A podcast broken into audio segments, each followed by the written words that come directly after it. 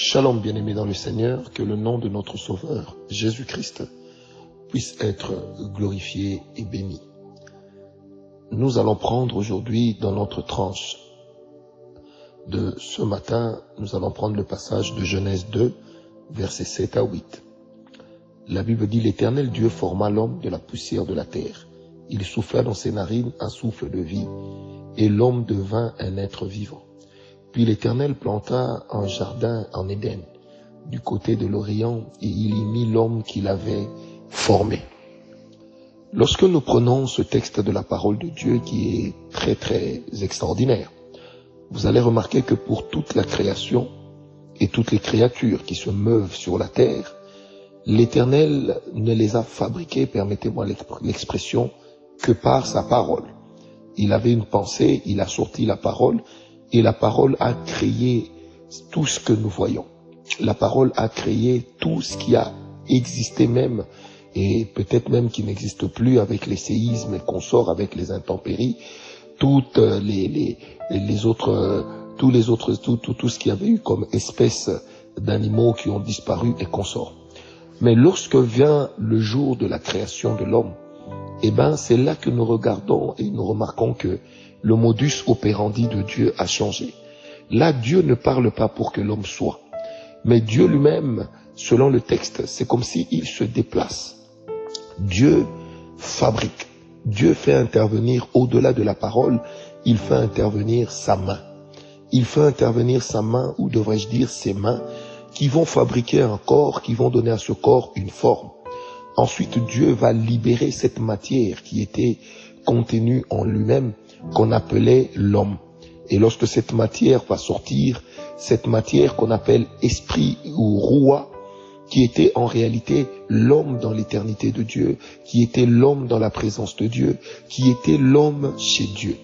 Dieu va libérer ce souffle, et ce souffle, lorsque ça va entrer dans le corps, ce souffle va devenir et va pousser ce corps à faire naître une troisième partie qu'on n'avait pas connue. Ainsi, nous avons un esprit, nous avons un corps. Et lorsque le souffle rencontre le corps, naîtra la troisième partie de l'homme qu'on appellera l'âme.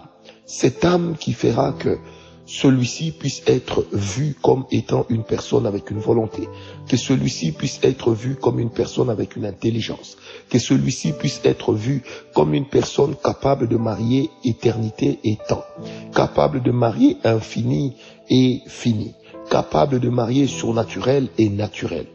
C'est pour dire, bien aimé, que le plan de Dieu a toujours été, lorsqu'il a créé l'homme, que l'homme puisse avoir ces deux possibilités. La possibilité de se mouvoir dans le surnaturel ou dans le monde spirituel, mais aussi la possibilité de pouvoir se mouvoir ou encore travailler dans le monde naturel. Il est donc important, bien aimé, de savoir que toi qui es en train de me suivre en ce moment, tu as reçu de Dieu cette double nature. Voilà pourquoi même quand l'homme avait été chassé plus tard du jardin d'Éden, la Bible dira que Dieu a mis en l'homme la pensée de l'éternité. C'est pour dire que tu ne peux pas te séparer de cette pensée qui te dit que tu es un être éternel, de cette pensée qui te dit que tu es un être spirituel, de cette pensée qui te dit que tu es un être esprit.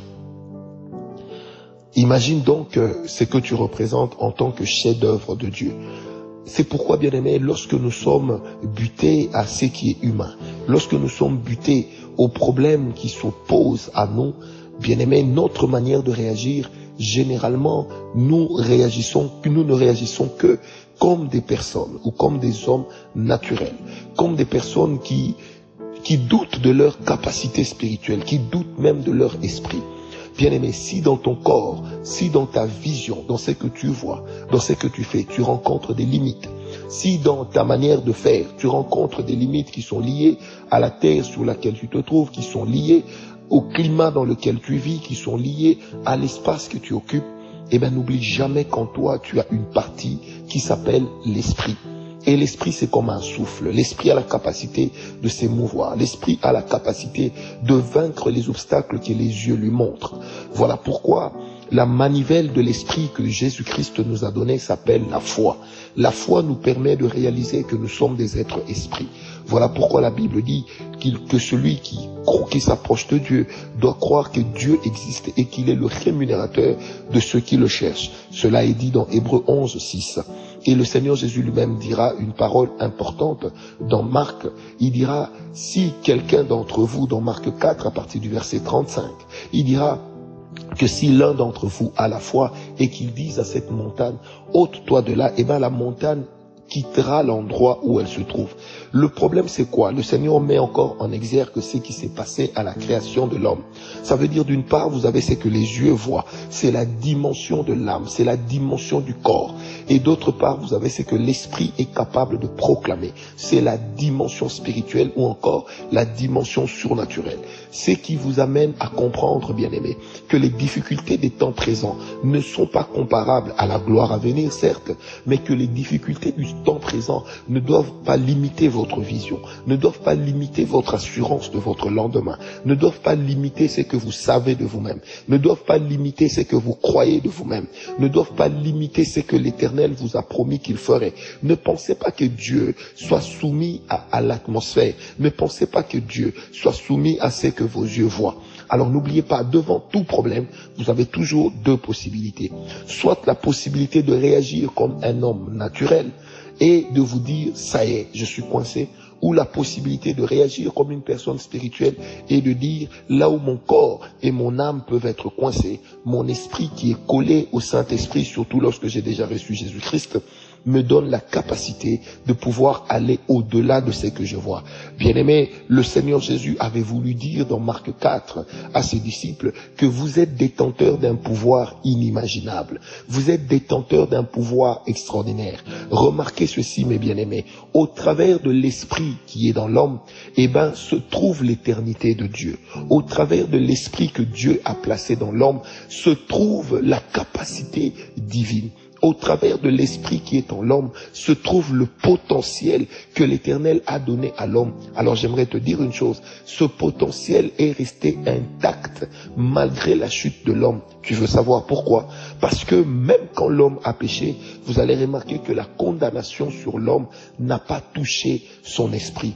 Pourquoi? Parce qu'il fallait que Dieu garde une fenêtre avec l'homme, garde ne serait-ce qu'un petit espace par lequel l'homme retournerait vers lui. Voilà pourquoi même quand le Seigneur Jésus est venu mourir pour nous à la croix, il est d'abord venu dans une dimension humaine, mais tout en gardant en lui une dimension esprit, une dimension surnaturelle. C'est pourquoi il était sans péché. Alors toi qui m'écoutes en ce moment, que la parole de ce matin te fortifie, que la parole de ce matin t'accorde une journée extraordinaire, que la parole de ce matin puisse programmer en toi des grâces exceptionnelles, que tu comprennes que tu n'es pas n'importe qui, que tu comprennes qu'en toi il y a deux dimensions extraordinaires. Il y a la dimension du naturel, il y a la dimension du surnaturel. Tu n'es pas seulement celui qu'on voit, mais tu es aussi celui qu'on ne connaît pas. Et c'est toi qui dois connaître ce que tu es à l'intérieur. C'est toi qui dois connaître ce que l'Éternel a mis en toi. C'est toi qui dois connaître ce que le souffle de Dieu en toi te donne comme possibilité.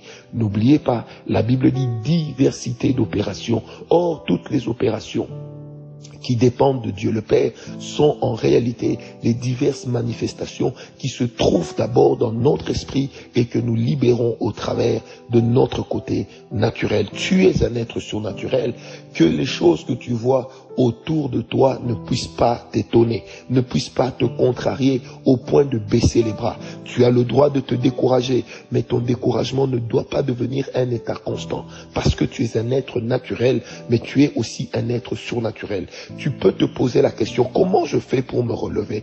Comment je fais pour tenir après ce qui m'arrive? Eh bien, souviens-toi d'une chose, bien-aimé, c'est que tu es un être surnaturel. Tu es un être esprit. Ne donne pas seulement expression à ton côté naturel. Ne donne pas seulement l'expression ou libre cours à ton côté naturel, mais donne aussi libre cours à ton esprit. Et ton esprit vit par deux choses. Ton esprit vit par les déclarations de foi ton esprit vit par la foi en la parole de Dieu, la foi en toi-même, parce que celui qui s'approche de Dieu doit croire que Dieu existe. Or, la partie de toi qui voit Dieu s'appelle l'esprit. La partie de toi qui comprend Dieu s'appelle l'esprit. Voilà pourquoi je parle à ton esprit. Relève-toi, relève-toi, dirige l'âme, dirige le corps. Alors l'homme deviendra plus fort et le surnaturel sera restauré à sa juste place, à sa juste valeur. Bien-aimé, Arrête de minimiser ce que tu es. Devant les problèmes que tu rencontres, tu es plus fort. Devant les challenges par lesquels tu passes, tu es plus puissant. Devant les problèmes, malgré leurs contours, l'Éternel t'a donné d'avoir un esprit.